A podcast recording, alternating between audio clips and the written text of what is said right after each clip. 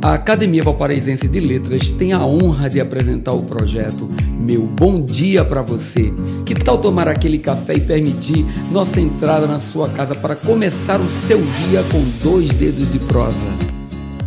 Mensagem 283 Esperar provém de esperança, um dos sentimentos mais importantes que devemos ter. No entanto, esperar também cansa. É o termômetro do tempo para medir nossa tolerância. Não é fácil, eu compreendo. Assim como muitos, minha ansiedade e impulsividade me alimentam. Mas, exercendo a paciência, é que conseguiremos atingir os objetivos de forma correta.